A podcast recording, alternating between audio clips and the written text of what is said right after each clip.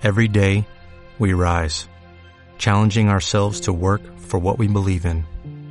At U.S. Border Patrol, protecting our borders is more than a job, it's a calling. Agents answer the call, working together to keep our country and communities safe. If you are ready for a new mission, join U.S. Border Patrol and go beyond. Learn more at cbp.gov/careers. Bueno, eh, hay, hay una bendición para nosotros en esta tarde. El Señor me ha dado una, una palabra que nos va a bendecir mucho. La he titulado así, Servir en familia. Y te voy a pedir que abras conmigo la Biblia en Mateo capítulo 12. Mateo capítulo 12, versículo 46.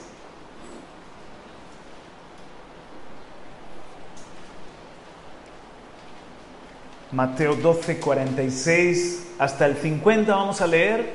Ya hemos orado por, por este momento de, de la palabra y tengo aproximadamente, me han dicho que tres horas, ¿no? Hasta que termine la reunión para traeros la enseñanza, ¿verdad, Claudia? De manera que si me extiendo a cuatro, estoy seguro que nadie se sentirá mal porque ya nos, nos veis muy poco por aquí, por Lorca, ahora que estáis bien, bien abastecidos, bien cuidaditos. Entonces, no, no es verdad, no es verdad. Servir en familia. Dice en Mateo 12, 46, mientras él aún estaba hablando a la multitud, he aquí, su madre y sus hermanos estaban afuera deseando hablar con él. Y alguien le dijo, he aquí tu madre y tus hermanos están afuera deseando hablar contigo. Pero respondiendo él al que se lo decía, dijo, ¿quién es mi madre y quiénes son mis hermanos? Y extendiendo su mano hacia sus discípulos, dijo, he aquí mi madre y mis hermanos. Porque cualquiera que hace la voluntad de mi Padre que está en los cielos, ese es mi hermano y mi hermana y mi madre. Amén. Hasta ahí, hermanos. Jesús siempre, Él siempre ha servido en familia. Fijaos, Él podemos pensar que comenzó a tener familia cuando nació, pero realmente Jesús siempre ha llevado a cabo su, su ministerio y, y su vida en familia.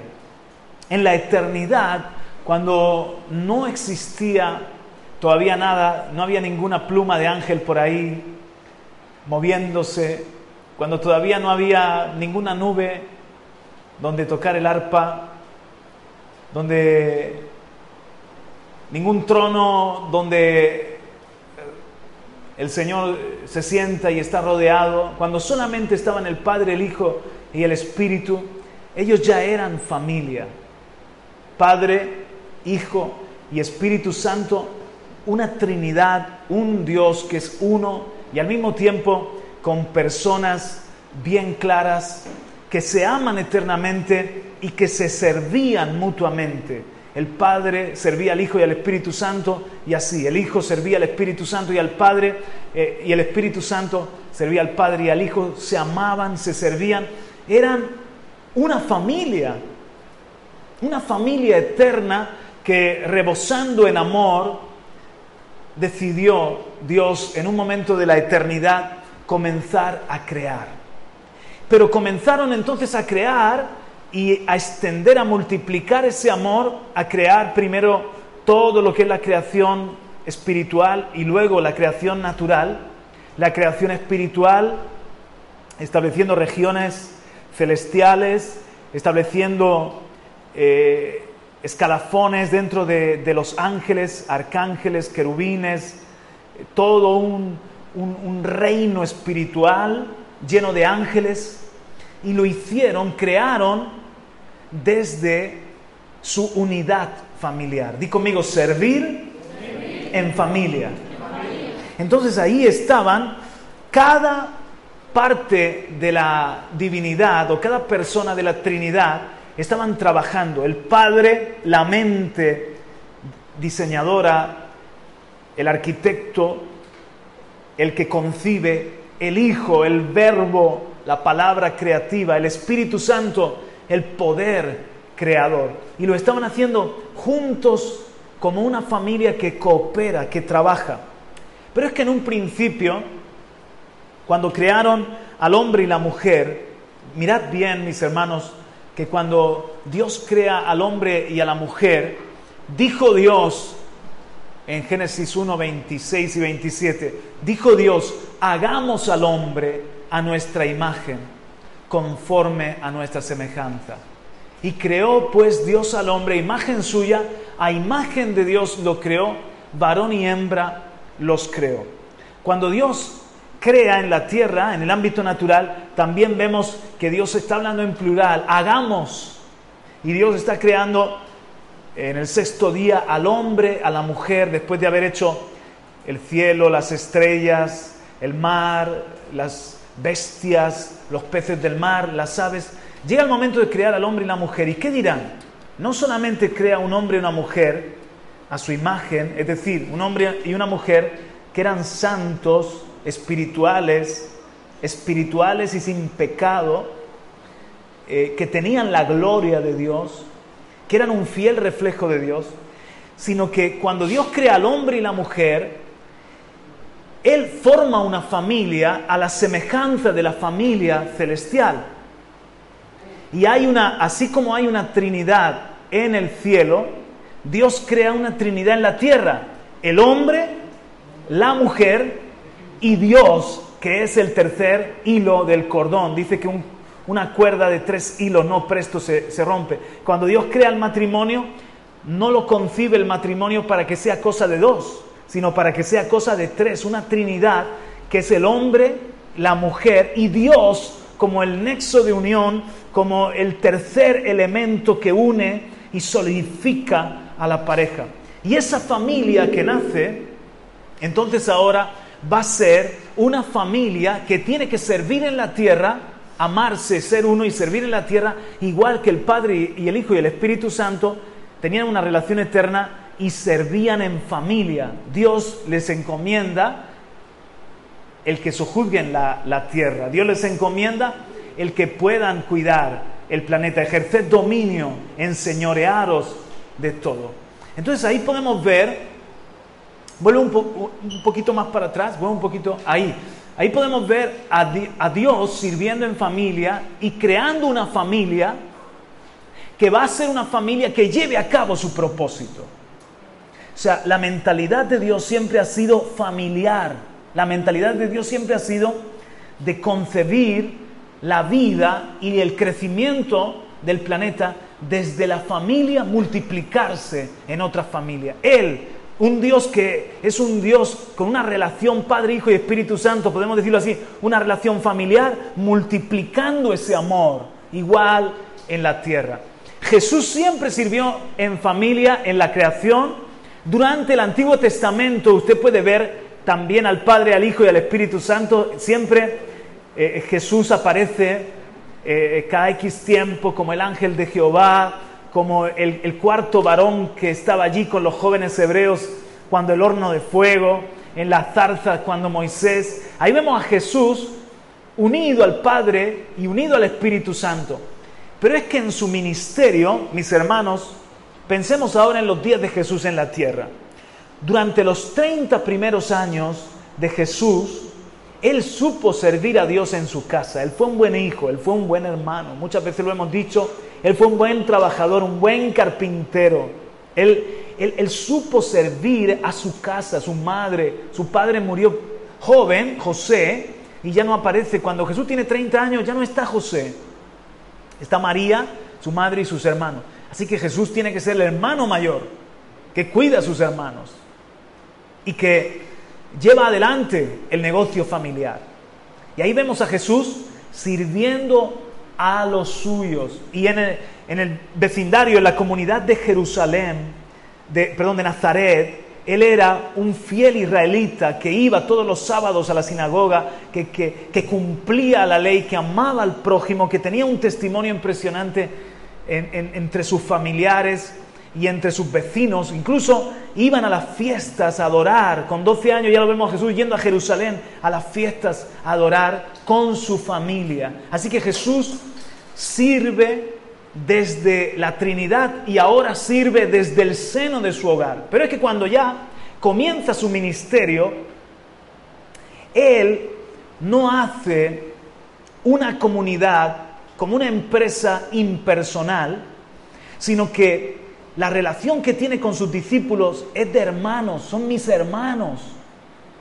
Quien hace caer a uno de estos mis hermanos más pequeños, mejor que se ate una piedra de molino y se eche al mar.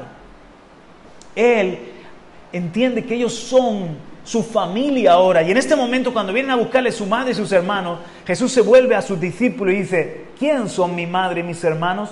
Los que hacen la voluntad de mi Padre que está en los cielos. Dejando bien claro que ahora tenía un compromiso supremo con el llamado de Dios y su función como Mesías y que ahora él tiene que ser fiel a esa familia que eran los discípulos, sus hermanos, sus hermanas, tiene que hacer la voluntad del Padre y todos los que hacen la voluntad de mi Padre son mis hermanos también. Así que cuando Jesús funda la iglesia, está fundando una familia. ¿Están de acuerdo conmigo? Ahora sí que quiero que avances un poquito y, pienses en cómo en el diseño de Dios, fíjense, el reinicio del, del planeta Tierra fue con una familia. ¿Qué familia? La de Noé. Pero realmente no es una familia, y sí, es una familia, pero son cuatro matrimonios con los que vuelve a comenzar todo en el planeta. Noé sirvió desde la familia. Eso es lo que yo quiero que hoy, en esta tarde-noche, podamos ver que Dios concibe la iglesia como una familia y quiere que le sirvamos también cada uno de nosotros en el seno de nuestra familia. Ahora vamos a hablar un poco más de cómo servir desde nuestra familia. Pero, hermanos, fíjense, Noé y sus tres hijos con sus esposas, una familia, gracias a ellos, a que sirvieron a Dios como casa, como, como hogar, estamos hoy aquí vivos, gracias a esta familia que fue fiel. ¿Qué me dices de Israel? La nación de, de Israel fue una familia. ¿No piensan ustedes que Dios se complicó un poco la vida? ¿Alguna vez nos han dicho, oye, ¿podía el Señor haber tomado un pueblo? un pueblo numeroso y haberlo adoptado como su pueblo. Pero Dios no tiene prisa. Y Dios quiso hacer algo. Tomó, a Abraham y a Sara, que no podían tener hijos, y para mostrar que la, la nación de Israel era un milagro, hizo que ellos tuvieran un hijo. Y con una familia comienza la nación de Israel, el pueblo con el que Dios se desposa, con el que Dios entra en pacto y los toma como su nación especial. Es una familia de tres, Abraham, Isaac y Sara que luego a su vez Isaac tiene dos hijos, ¿verdad? Y, eh, Saúl y Jacob, y sigue la cosa con Jacob, y para colmo, Raquel era, era estéril, o sea, era una familia que tenía problemas para multiplicarse en un, en un principio. La nación de Israel se convierte en una familia de 12 hijos con Jacob, de 12 hijos, unos 70 varones aproximadamente, pero esa familia es la familia de los profetas, de los patriarcas, donde descansa el plan de Dios y de donde va a venir el Mesías. Y de hecho, mirad lo que dice en Génesis 12:3. Le dice Dios a Abraham, bendeciré a los que te bendigan, al que te maldiga maldeciré, y en ti serán benditas todas las familias de la tierra. Desde esa familia, la de Abraham, van a ser bendecidas todas las familias de la tierra. Di conmigo, yo soy de la familia de Dios y para bendecir a todas las familias de la tierra. Entonces, también a Jacob se le repite la promesa en Génesis 28, 14, le dice el Señor, en ti y en tu simiente serán bendecidas todas las familias de la tierra. Así que empieza así, con, con una familia, que es la familia de Israel. Pero es que la iglesia, mis hermanos, miren ustedes, la iglesia es la familia de Dios en, la tierra. Ven conmigo Efesios capítulo 2 y versículo 19, para que veas aquí lo que el apóstol Pablo afirma en cuanto a, a, nosotros como la iglesia de Jesucristo. Y vas a ver que somos simplemente una continuación del Israel somos el Israel espiritual. Miren, Efesios 2.19, en su Biblia pueden buscarlo, yo se lo leo también si no llegan a tiempo. Así pues, ya no sois extraños ni extranjeros, sino que sois conciudadanos de los santos y sois de la familia de Dios. A través de Jesucristo, por la fe en el Mesías, somos introducidos a la familia de Abraham, a la familia de Dios. Somos injertados en el olivo y ahora somos conciudadanos de los santos y somos de la familia de Dios. Oye, Abraham es mi padre. Soy como hijo de Abraham por la fe, porque comparto su misma fe. Soy de la familia de los patriarcas. Qué honor tan grande cuando a veces hoy en día en Internet y otras empresas te, tocan un poquito la fibra sensible o te remueven allí la, la nostalgia, la curiosidad, la alimentan diciendo, ¿quieres saber quiénes son tus ancestros?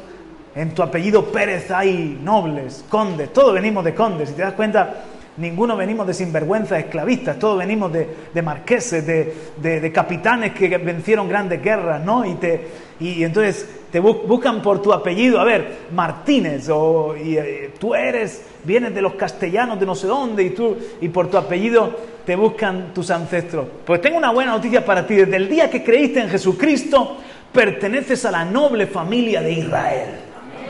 Eres descendiente de Abraham, de David, de Moisés, de toda esa ilustre compañía de los héroes de la fe. Ahora nuestro Padre es Dios, nuestro hermano mayor es Jesucristo y somos conciudadanos de los santos y somos la familia de Dios.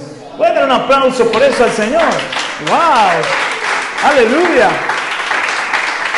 Y dice, esto que para nosotros es tan obvio, para Pablo era una gran revelación que Dios le había llamado a, predicar, un misterio. Aquí en el versículo 6, si os dais cuenta, bueno, en el 3, dice a Pablo en Efesios 3, 3, Efesios 3, 3, dice que por revelación me fue dado a conocer el misterio, tal como antes os escribí brevemente. ¿Cuál es el misterio? Verso 6, a saber que los gentiles, ahí estamos nosotros, son coherederos y miembros del mismo cuerpo. O sea, con los judíos que han creído en el Señor, somos coherederos y miembros del mismo cuerpo, participando igualmente de la promesa en Cristo Jesús mediante el Evangelio. Una sola familia. Por eso, en el versículo 14, dice el apóstol Pablo, Efesios 3:14, por esta causa pues, doblo mis rodillas ante el Padre de nuestro Señor Jesucristo, de quien recibe nombre toda familia en el cielo y en la tierra. Literalmente, ahí lo que está diciendo es de quien recibe nombre la familia entera de Dios en el cielo y en la tierra. O dicho de otra forma, mis hermanos, pertenecemos, dice el apóstol Pablo, doblo mis rodillas delante del Padre que está en el cielo, que es el Padre de la familia entera, de los que estamos en la tierra todavía y de los que ya están en el cielo. Di conmigo, pertenezco, a, una familia, que está ya en el cielo, muchos en el cielo, y muchos en la tierra. Judíos, gentiles, los que hemos creído y los que estamos aún, muchos los que están aún por creer en Jesucristo, somos la familia de Dios y Dios el Padre de todos nosotros. La iglesia de Jesucristo, Dios la ve así, hermanos, como una familia desde donde servir. Si os dais cuenta, hay una continuidad. La Trinidad se amplió con la creación angelical y se amplió con la familia de Israel, con los redimidos. O sea, es como que cuando estemos en el cielo, vamos a ver a papá en el trono y a la diestra del Cordero y el Espíritu Santo allí moviéndose y, rodeando el trono. Y vamos a estar toda la familia de los ángeles y de los seres humanos que hemos creído en el Mesías. Vamos a ser la familia de Dios. O sea, esa unión del Padre, el Hijo y el Espíritu Santo ha dado mucho fruto. Y, desde la, y allí, en la eternidad, desde la familia de Dios, vamos a seguir sirviéndole eternamente. Porque Dios concibe la relación de una familia que lleva a cabo el propósito. Di conmigo, una familia que lleva a cabo el propósito. Así que en la eternidad vamos a ser la esposa de Cristo, familia, el matrimonio y los hijos de Dios, familia. Aleluya.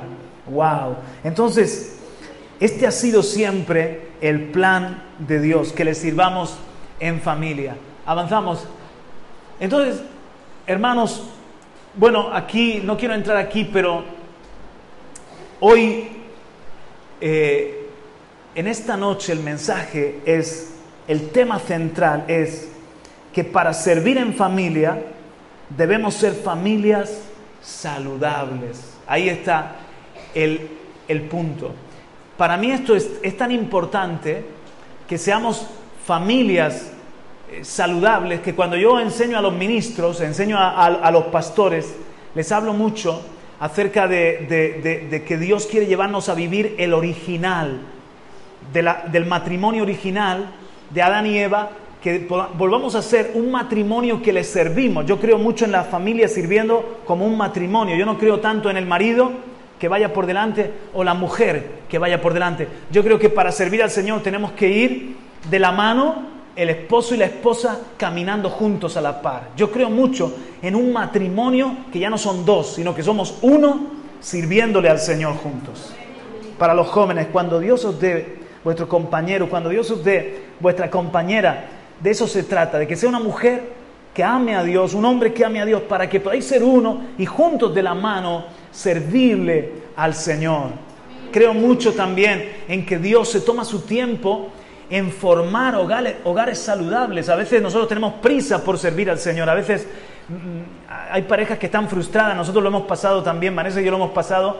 Años de ministerio que estábamos criando a nuestros pequeños. Y prácticamente mi esposa eh, se perdía reuniones cuidándoles. Eh, dijo, bueno, si tengo que cuidar a los míos, por ejemplo, cuando estábamos en Águilas, si tengo que cuidar a los míos, ya de paso cuido a todos los niños de la, y se convirtió en la maestra de la escuela dominical y dijo, ya la bendición se extiende a todos los niños de, la iglesia, pero cuántas reuniones perdidas, pero no son perdidas porque estamos invirtiendo el tiempo en formar una familia que el día de mañana le puede servir al Señor. Y hoy en día tenemos parejitas que, dicen, se sienten frustrados, pastor, nos gustaría eh, hacer más, nos gustaría eh, estar más activos, pero es que ah, vamos con nuestros bebés, con nuestros niños, tenemos eh, una demanda familiar muy fuerte yo creo en servir al Señor con los niños en brazos.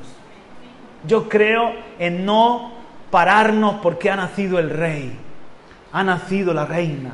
Y toda la vida ahora gira en torno a Luisito o a María Eugenia.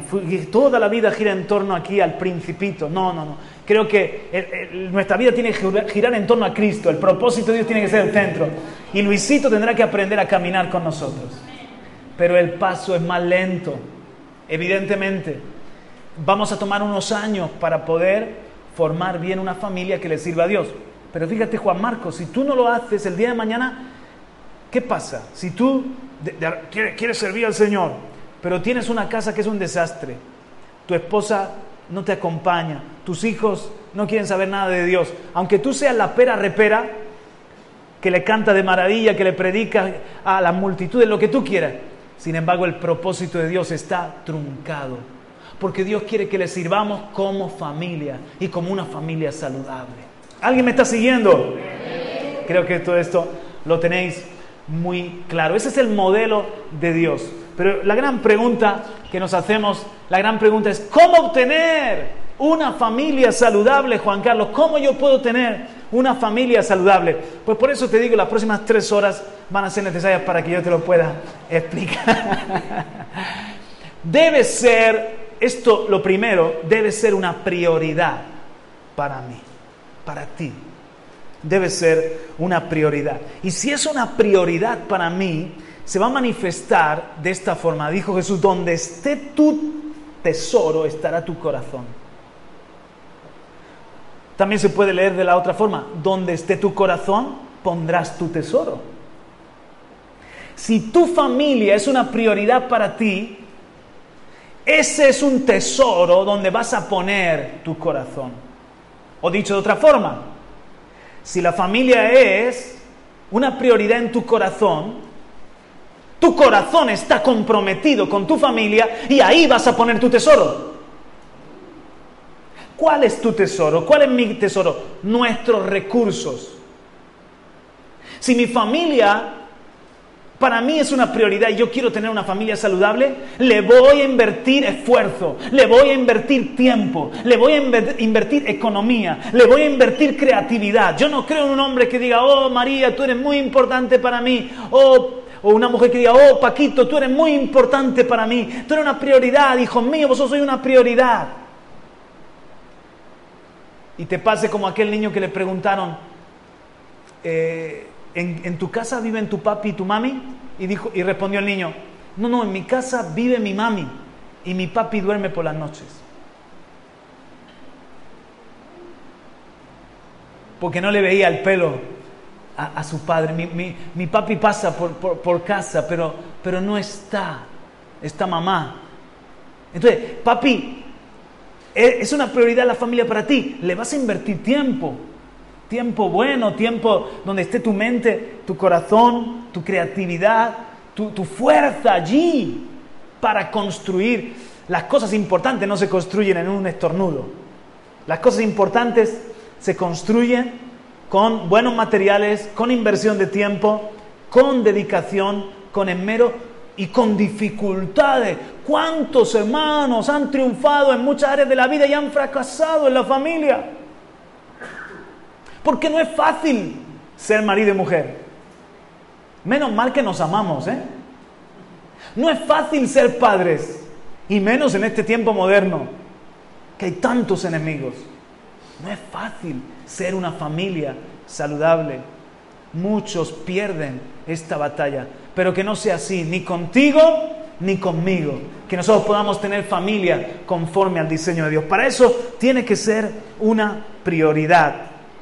Debemos cuidar, quiero hablar primero de, nuestro rol de padres, debemos cuidar la nueva generación. Padres, ellos son nuestros mejores discípulos. El día de mañana ellos van a ser los que están a nuestro lado, ellos van a ser los que más nos apoyan. Mira, en Éxodo capítulo 10, si, me quieres acompañar allí, vemos un plan del diablo, Éxodo capítulo 10, en el momento en el que ya vamos por la octava plaga.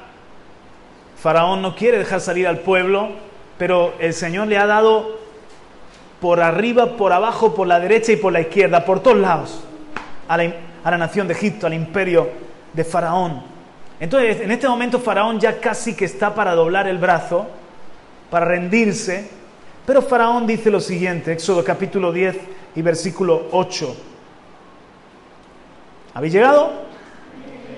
Entonces hicieron volver a Moisés y a Aarón ante Faraón. Y él les dijo, id, miren, servid al Señor vuestro Dios. ¿Quiénes son los que han de ir? Y Moisés respondió, iremos con nuestros jóvenes y nuestros ancianos, con nuestros hijos y nuestras hijas, con nuestras ovejas y nuestras vacadas iremos porque hemos de celebrar una fiesta solemne al Señor. Y Él les dijo, así sea el Señor con vosotros y os dejo ir a vosotros y a vuestros pequeños. Tened cuidado porque tenéis malas intenciones. No será así. Id ahora solo los hombres y servid al Señor, porque eso es lo que habéis pedido. Y los echaron de la presencia de Faraón. Entonces el Señor dijo a Moisés, extiende tu mano sobre la tierra de Egipto para traer la langosta, a fin de que suba sobre la tierra de Egipto y devore toda planta de la tierra todo lo que el granizo ha dejado. Ahí viene la, octava plaga que fue la de las langostas. ¿Te das cuenta? Llega un momento que Faraón se da cuenta de que este pueblo está empeñado en salir a adorar, en hacer fiesta. Y Faraón dice, ven, ¿quiénes tienen que ir? Y Moisés responde, tenemos que ir con los niños, los ancianos, las mujeres, aún nuestras vacas, nuestro ganado, porque le vamos a hacer una fiesta solemne a nuestro Dios y tenemos que sacrificarle y todos tenemos que estar. Y Faraón, ah, ustedes tienen malas intenciones. No, no, no, no. Con que vayan los hombres, que solo vayan los hombres. Déjenme aquí a los ancianos, a los niños y a las mujeres. Y solo que vayan los hombres y, y ya así hacen su fiesta. Y el Señor, Moisés dice no. El Señor dice, extiende la mano, extiende la vara y llama a la langosta, porque tiene que salir todo el pueblo. Entonces, esa es la intención, mis hermanos, de Satanás el diablo. Dividir o separar a la familia. Que no adoremos y, y que no sirvamos juntos al Señor. Que sirva el marido, que sirva a ella. Pero miren qué importante es. Tenemos que servir como matrimonio. Alguien diga amén. Con nuestros hijos. Alguien diga amén. Y transgeneracionalmente. Es decir, nuestros ancianos y los jóvenes y los niños. Tenemos que servir unidos porque la generación más mayor nos aporta la sabiduría y la experiencia y la generación más joven la fuerza, eh, la pasión, el empuje y los niños son la nueva generación que estamos sirviendo. Todos juntos le tenemos que servir al Señor. O todos o nadie, faraón.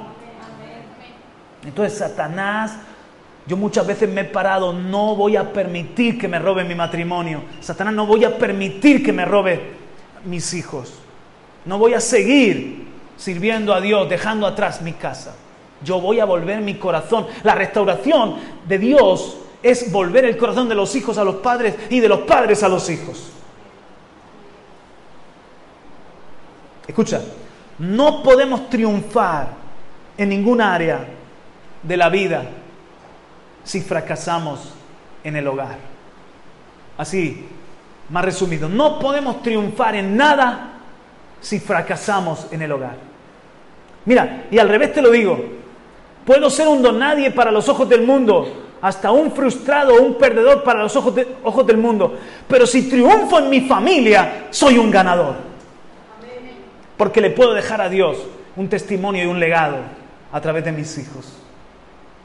Esa fotografía es de Derek Redmond, Juegos Olímpicos de Barcelona, 1992. Es un caso muy curioso, ¿sabes por qué? Él había competido en diferentes ocasiones y había sufrido lesiones. Era un buen corredor de 400 metros inglés.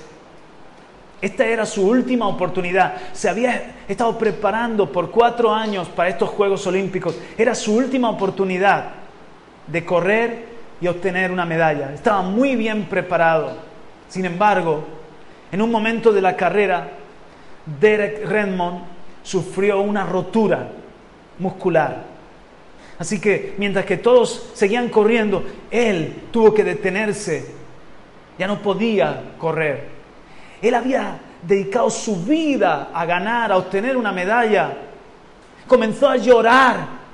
Sin embargo, sacando esas fuerzas de vencedor, dijo, llegaré aunque sea cojo, llegaré a la meta. Pero algo, mis hermanos, sucedió en ese momento, en los Juegos Olímpicos de Barcelona, en 1992, que atrajo la atención de todo el público. Más de 60.000 personas y muchos que lo estábamos viendo en casa.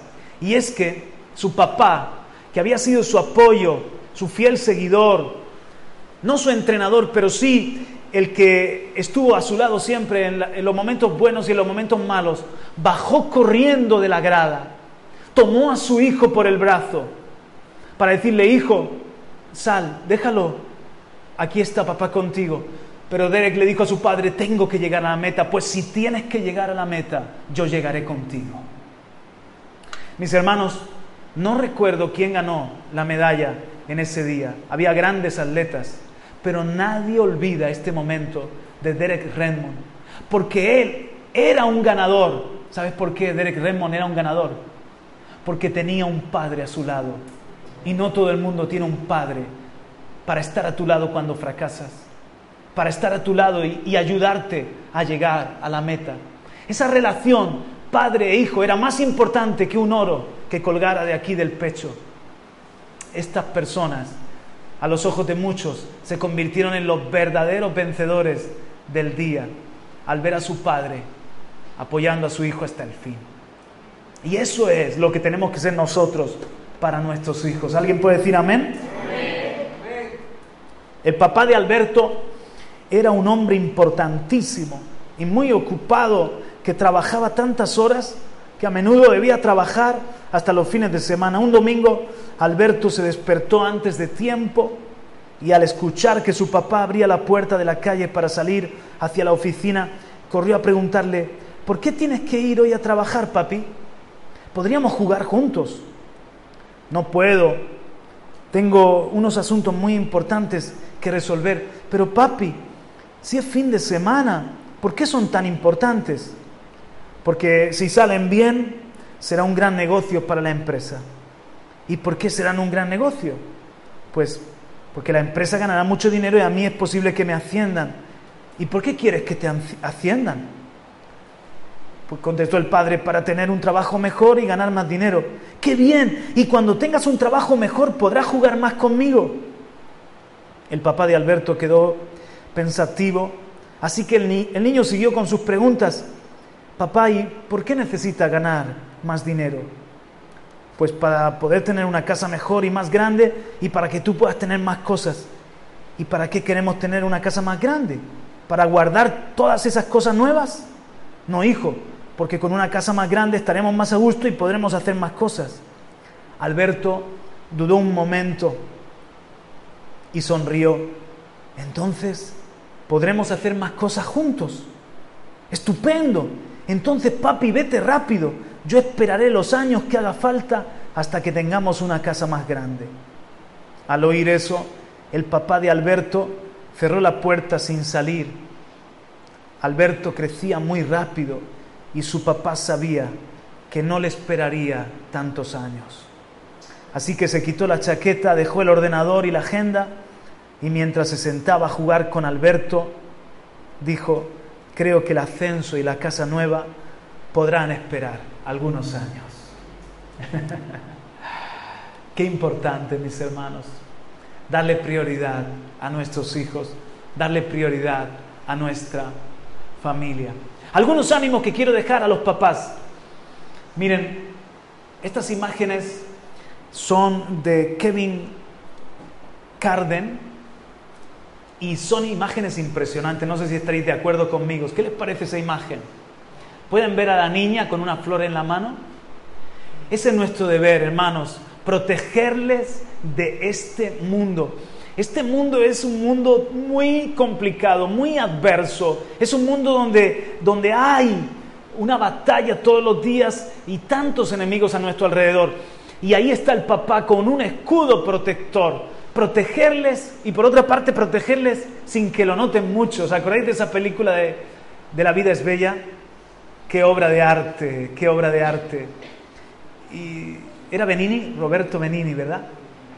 Me encanta. ¿Cómo, ¿Cómo puede sacarnos una sonrisa en medio de los campos de concentración del régimen nazi?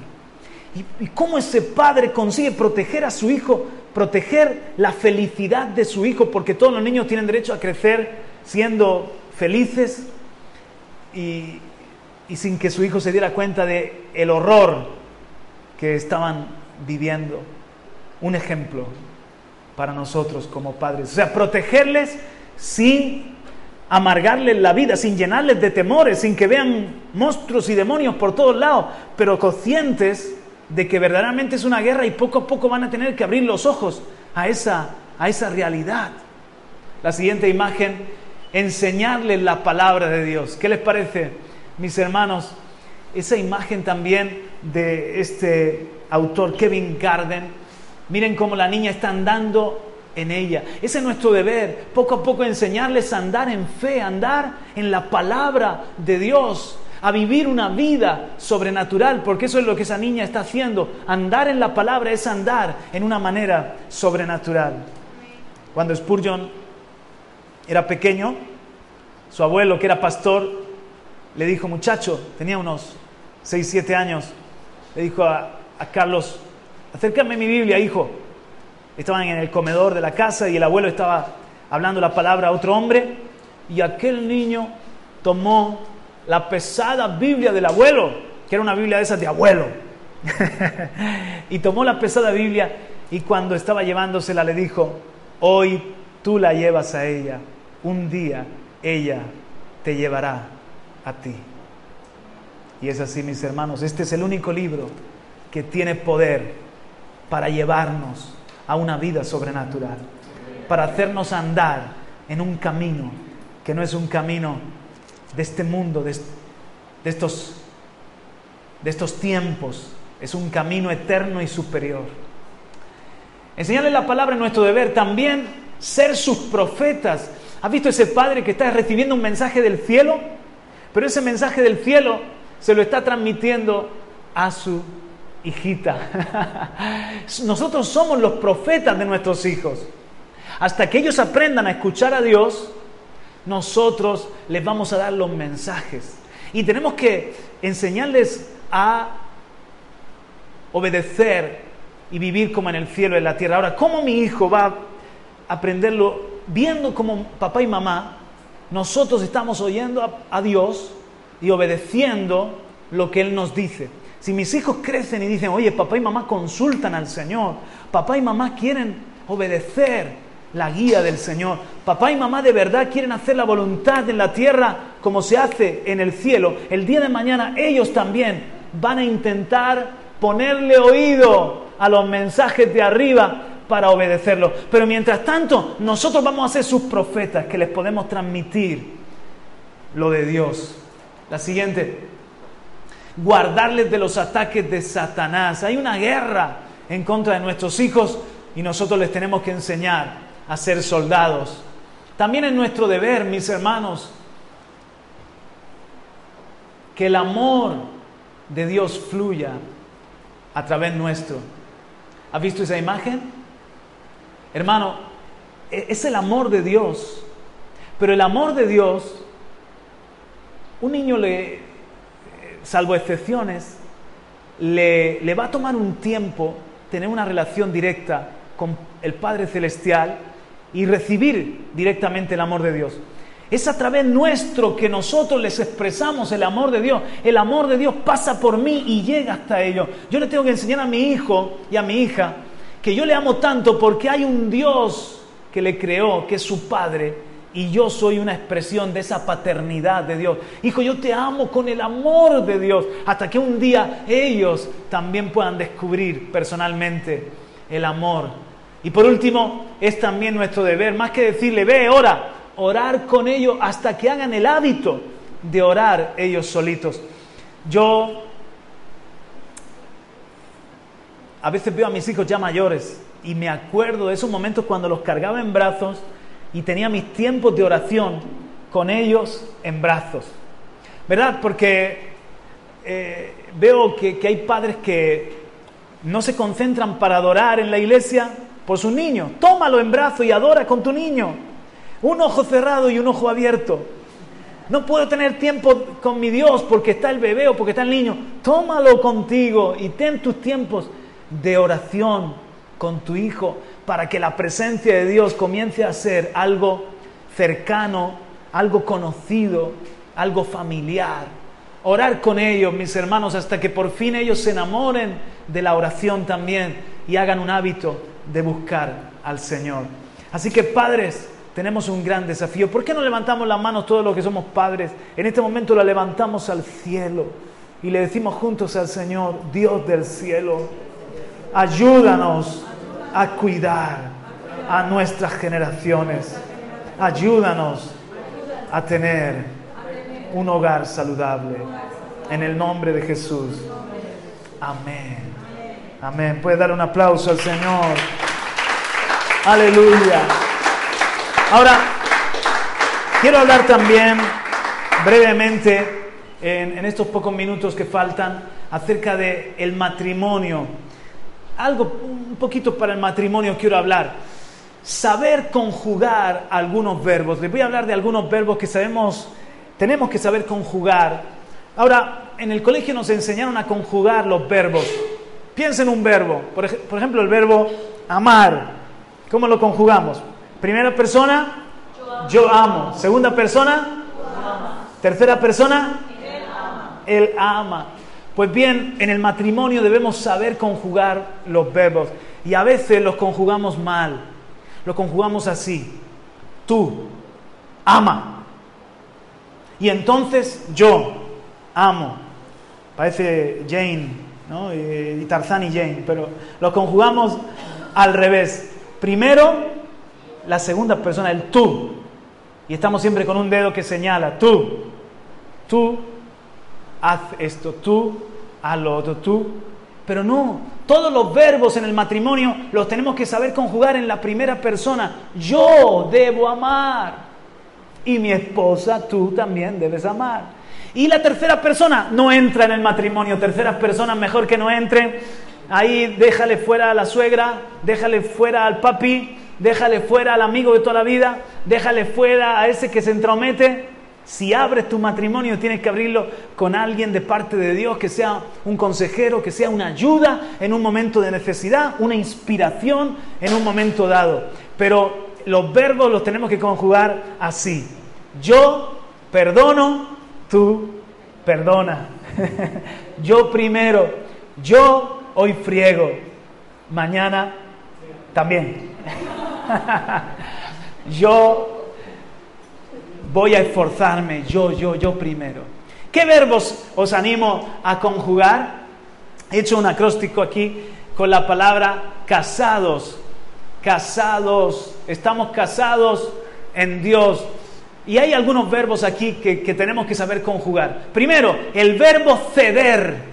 Oh, sí, mi hermano, mi hermana, hay algunos que no saben negociar. Muchas cosas en la pareja tenemos que saber negociarlas.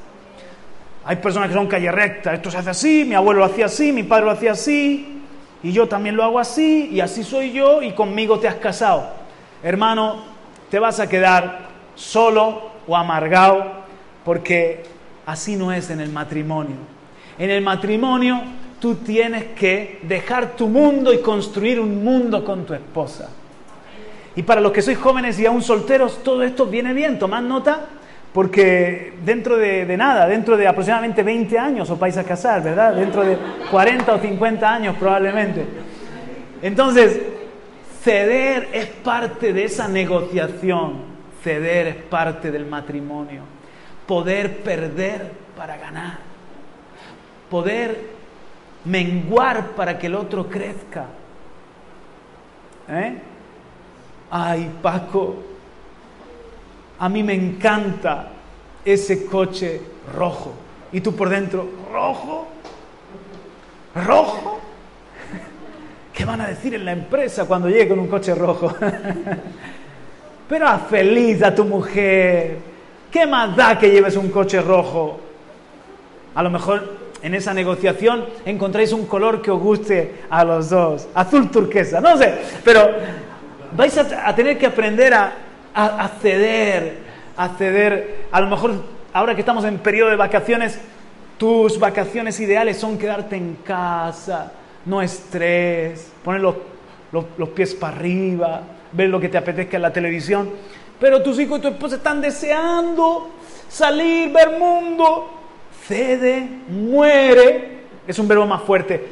Pero Jesús lo dice, lo dice así, que tomemos la cruz, que sepamos morir para dar vida a otros. Cede y eso va a ser bendición. Qué bonito es cuando Vanessa cede y yo cedo, porque ahí siempre nos podemos encontrar. Si estamos en posturas rígidas, inflexibles, vamos a chocar. Pero si somos de alguna manera de los que ceden, de los que queremos construir entre los dos algo que agrade a nuestro Dios y que nos sintamos felices los dos, eso va a ser una bendición. Segundo verbo es el verbo abrir. Mira que juntos forman la palabra casados. El verbo abrir. En esto, mis hermanos, he visto cómo naufragan parejas. Tenemos que abrir el corazón abrir lo que estamos pensando, abrir nuestro pasado, abrir nuestro bolsillo. A veces nos sentamos y hay parejas que llevan la economía por separado, no, le abren la economía. Y sí, no sé lo que tendrá, dice del marido de la mujer, no sé lo que tendrá. No, no, no, sé lo que, lo que le habrá dejado su madre en herencia. Pero ¿cómo? Tienes que abrir tu vida entera. A veces hay secretos. Hemos visto parejas que se han divorciado porque no han abierto toda su vida y hay, secretos que han, de repente han irrumpido y ha sido como, como, un, como una decepción. ¿Cómo no, ¿Cómo no me dijiste que eras estéril antes de casarme contigo? ¿Cómo no me dijiste que estabas enfermo de eso? ¿Cómo no me dijiste que... Y entonces, después, por no haber tenido esa apertura, mis hermanos, ha venido la desconfianza, una herida que no han sabido superar. Desde el principio en el matrimonio tenemos que tener una apertura del corazón, una apertura de la mente. Hay personas que son muy opacas, no saben lo que están pensando, no saben lo que están sintiendo. No puede ser así. Yo tengo que estar abierto a mi mujer, mi mujer tiene que estar abierta para conmigo, de manera que podamos ser como un libro abierto, transparentes, honestos, sinceros. Amén. El tercer verbo es el verbo me encanta servir. El cristianismo se comienza a vivir en casa. Hay grandes cristianos afuera que son enanitos espirituales dentro. Y déjame decirte que no, donde más necesitamos las cosas de Dios es en, con la gente que convivimos. ¿Por qué? Porque yo, por ejemplo, a esta muchachita no la conozco apenas. Voy a intentar, pues, ser cortés, guardarme. O a este caballero, ¿cómo se llama usted? Jover, pues no lo conozco mucho y tendré ¿verdad? ¿Cómo está? Dios te bendiga, necesitas algo, aquí estoy, un abrazo, lo que sea. Pero con la gente con la que convivo todos los días, bajo la guardia y soy quien soy. ¿Quién soy de verdad? No tanto quien aparece el domingo a predicar, aunque yo intento ser la misma persona, pero me están entendiendo, no soy quien aparece el domingo en la iglesia o saluda al vecino. ¿Quién soy? Soy quien soy en casa visto lo típico, típico del loco terrorista? El loco terrorista que entrevistan a los vecinos, era un vecino encantador. o esos que se lían a disparos. No, pero si me ayudaba a cruzar la calle, dice la abuelita, me ayudaba a cruzar la calle. Es fácil ser buena gente con quien no convives, pero con quien convives, ahí es donde tenemos que sacar nuestro cristianismo a relucir. Y ahí es donde entra, hermanos, el servirnos unos a otros el amarnos, el tener al otro como más importante. Todo lo que Jesús nos enseñó, estar pensando más en dar que en recibir. Que no seamos de los que esperan ser servidos, sino de los que se gozan en servir. Está recibiendo la palabra porque veo algunos que están con una cara así como bien seriota. Yo no venía a que me predicara de esto, Juan Carlos. Dos, o sea, no, dos no, sería cuatro ceder, abrir, servir, aclarar. Aclarar, no estoy hablando de la colada, no estoy hablando de aclarar. ¿Por qué? Porque van a surgir los malentendidos, la comunicación, el arte de la comunicación. Van a surgir los momentos donde yo dije H y tú entendiste J. Van, a surgir los momentos donde, donde no nos aclaramos, donde de alguna manera se nos ha complicado, nos ha pillado sensible y tenemos que sabernos sentar y comunicarnos y, comprender lo que el otro quiere decir y aclarar lo que yo siento, lo que yo pienso. Que, ¿Por qué hice eso? Déjame que te explique cómo me sentía. Aclárame, aclarar, invertir tiempo en detenernos, que a veces eso es lo que a mi esposa y a mí es lo que más nos cuesta porque la vida pasa tan rápido que estamos siempre trabajando, los niños, el ministerio, la compra, la casa, pero tenemos que sacar tiempo para sentarnos y aclarar nuestras ideas, aclarar nuestro, nuestro futuro. Esta misma mañana estábamos sentándonos a, a buscar días para tomar unas vacaciones a ver por dónde los sacábamos en medio de, todo lo que estamos haciendo. A ver, no, aquí no, porque tienen que recuperarlos. no, aquí no, porque Rebeca está todavía trabajando. No, aquí no, porque, ay, Dios mío. Pero ahí estábamos intentando aclarar nuestro futuro. Hay momentos que tenemos que sentarnos para aclarar algo que ha pasado, que dijiste, que no dijiste, que me ofendió, que te ofendió. Muy bien, yo sé que esto solamente pasa en mi casa,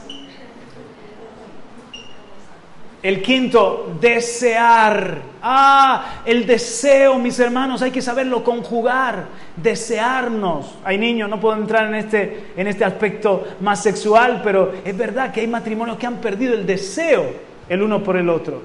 El deseo de estar juntos, de pasear juntos, de invertir tiempo en ellos, de estar en la cama juntos. Y el deseo hay que saberlo conjugar. Tenemos que hacernos deseables y tenemos que saber desear al otro. Si se pierde el deseo el uno por el otro, si se pierde la pasión en el matrimonio, eso no es de Dios. ¿Está de acuerdo conmigo? Eso, mis hermanos, le abre una puerta al enemigo y es triste. Ya la vida es muy dura como para que encima de todo dejemos que el deseo se marchite como una planta. Hay que regar, hay que cuidar ese huerto que es nuestro matrimonio y también el, el verbo desear. El verbo olvidar. Uy, hay matrimonios que llevamos, hermanos, una maleta siempre con nosotros, después dos maletas, después tres maletas. ¿Qué llevas ahí, hermano? No, ahí llevo todas las ofensas, todos los problemas, todas las cosas que no me hizo, todas las cosas que me dijo. Y se va haciendo cada vez la maleta más grande. Porque sí, sí, yo la perdono, pero no la perdonas de verdad. ¿Por qué? Porque no la no olvidas. Tienes una memoria tremenda para las cosas malas. Cuando el Señor con nosotros, ¿cómo actúa? Dice que lo malo lo olvida y nunca más lo recuerda. Qué tremendo.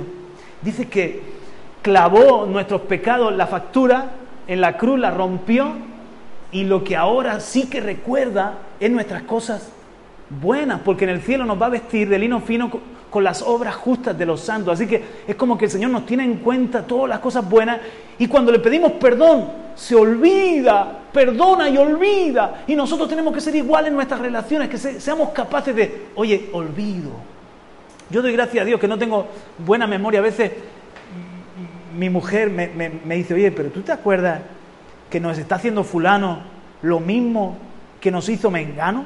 Y yo no me acuerdo, ¿qué, nos hizo Mengano? tengo una facilidad para olvidarlo. Pero es, parte de mi mala memoria, también se me olvidan otras cosas, no crea.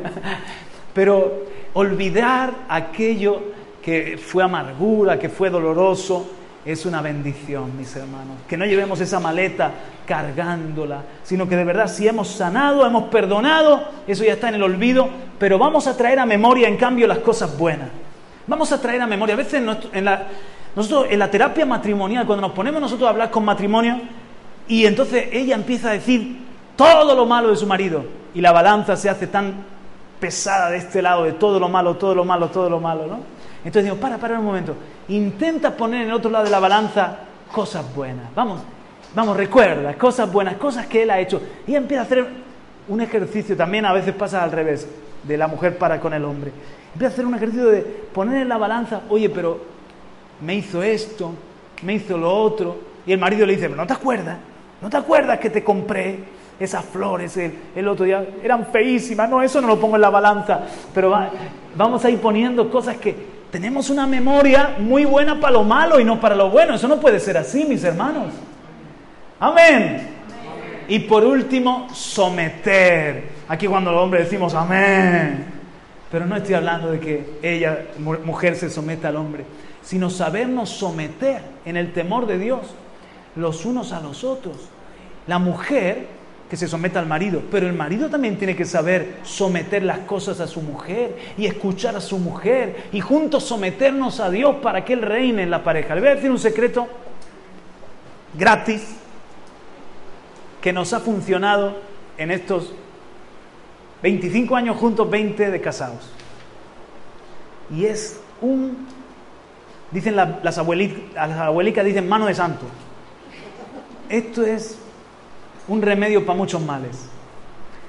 En el momento en el que Vanessa no está empeñada en hacer su santa voluntad, y Juan Carlos no está empeñado en hacer su santa voluntad, que la mayoría de veces no es santa, sino que ella está empeñada en hacer la voluntad de Dios y yo estoy también determinado a hacer la voluntad de Dios, entonces en esa búsqueda de someterse ella a Dios y yo someterme también a Dios, es fácil que nos pongamos de acuerdo, es fácil que podamos ser uno porque no es ella convenciéndome para lo mío, yo convenciéndome, convenciéndole a ella para lo que yo quiero, lo que yo creo, sino que los dos, Señor, será tu voluntad. Esta mañana estábamos hablando de tomar una decisión, ahora veníamos orando en el coche, sea tu voluntad, Señor, queremos hacer tu voluntad, dónde vivir, si compramos un coche o no compramos un coche, si vamos a un, viaje o no vamos a un viaje, si lo que sea, si nuestro hijo le, educamos en este lugar o en este otro lugar, cambiamos de instituto, no cambiamos. Señor, guíanos, queremos hacer tu voluntad. Y si nos equivocamos, nos equivocamos juntos. Y si acertamos, acertamos juntos.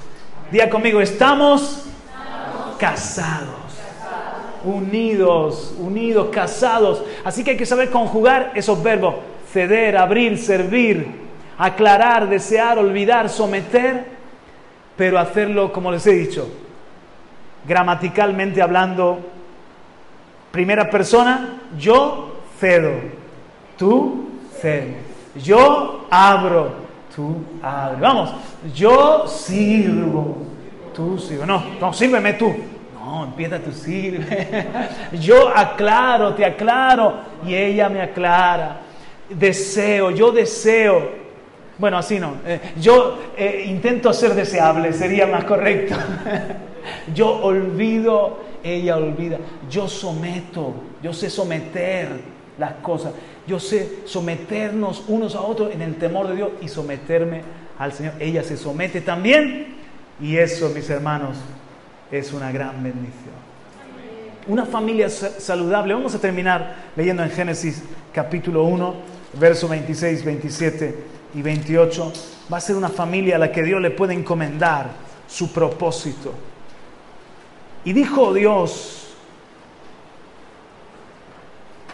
hagamos al hombre a nuestra imagen, conforme a nuestra semejanza, y ejerza dominio sobre los peces del mar, sobre las aves del cielo, sobre los ganados, sobre toda la tierra y sobre todo reptil que se arrastra sobre la tierra. Creó pues Dios al hombre a imagen suya, a imagen de Dios lo creó. Varón y hembra los creó y los bendijo Dios y les dijo, sed fecundos, multiplicaos, llenad la tierra y sojuzgadla, ejerced dominio sobre los peces del mar, sobre las aves del cielo y sobre todo ser viviente que se mueve sobre la tierra. Juntos, como familia, iban a multiplicarse, iban a servir al Señor. Y así titulado este mensaje, Servir en familia, desde una familia saludable. Amén. Vamos a ponernos en pie, mis hermanos.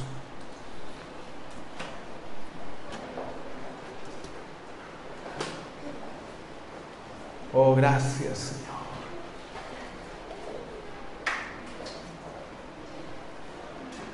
¿Ha aprendido algo? ¿Le animó la palabra a ser mejor en casa? Eso es muy importante.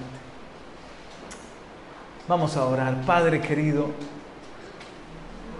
Padre, gracias por tu palabra que nos inspira, Padre, que nos confronta también, que nos desafía a ser mejores, a ser una familia según el diseño original. Qué pena que Adán y Eva fracasaron y entró el pecado a la humanidad, pero gracias Señor que tú seguiste apostando por el hombre detrás del ser humano para darnos salvación, para restaurar tu imagen y tu semejanza. Y en Cristo Jesús podemos volver a ser una familia bendecida y una familia saludable y una familia conforme a tu corazón. Queremos servirte, Señor, desde el hogar. Queremos servirte, Señor, en medio de esta sociedad que está tan desviada, desestructurada donde hay muchas familias rotas. Úsanos para ser familias que sanan, de bendición, Padre mío. Un ejemplo de cómo el hombre ama a su mujer y la honra y la mujer también a su marido y cuidar nuestros hijos, Padre aunque sea un campo de batalla, aunque el mundo ya no es un mundo para niños, que podamos protegerle, que podamos disipularle, que, que podamos invertir en ellos para que sean el día de mañana mejores aún que nosotros, siervos del Dios Altísimo. Oh Padre, te pido que la iglesia sea una iglesia sana, porque está compuesta por familias que son de acuerdo a tus principios, de acuerdo a tu voluntad, Señor. Familias saludables. Gracias, Señor por tanto amor que has tenido, que, no te quedaste allí solo, el Padre, el Hijo y el Espíritu Santo, sino que quisiste crearnos, quisiste hacernos tu familia y quisiste, Señor, involucrarnos en tu propósito. Y ahora, Señor, henos aquí. Queremos servirte con nuestros pequeñitos, con nuestros hijos, jóvenes, adolescentes, los abuelos, los ancianos. Faraón dice, solo los hombres o solo las mujeres, dice Faraón. Nosotros decimos, que Jehová te reprenda, Satanás. Vamos a servir unidos como matrimonio. Vamos a servir con nuestros ancianos, con nuestros jóvenes, con nuestros niños. Adoraremos, haremos fiesta y serviremos a nuestro Dios. Amén, Señor, desde ahora y para siempre, ayúdanos a vivirlo. Amén. En el nombre de Jesús. Del otro aplauso. Amén. Aleluya. What if you could have a career where the opportunities are as vast as our nation, where it's not about mission statements, but a shared mission? At U.S. Customs and Border Protection, we go beyond to protect more than borders, from ship to shore, air to ground, cities to local communities. CBP agents and officers are keeping people safe. Join U.S. Customs and Border Protection and go beyond for something far greater than yourself. Learn more at cbp.gov/careers.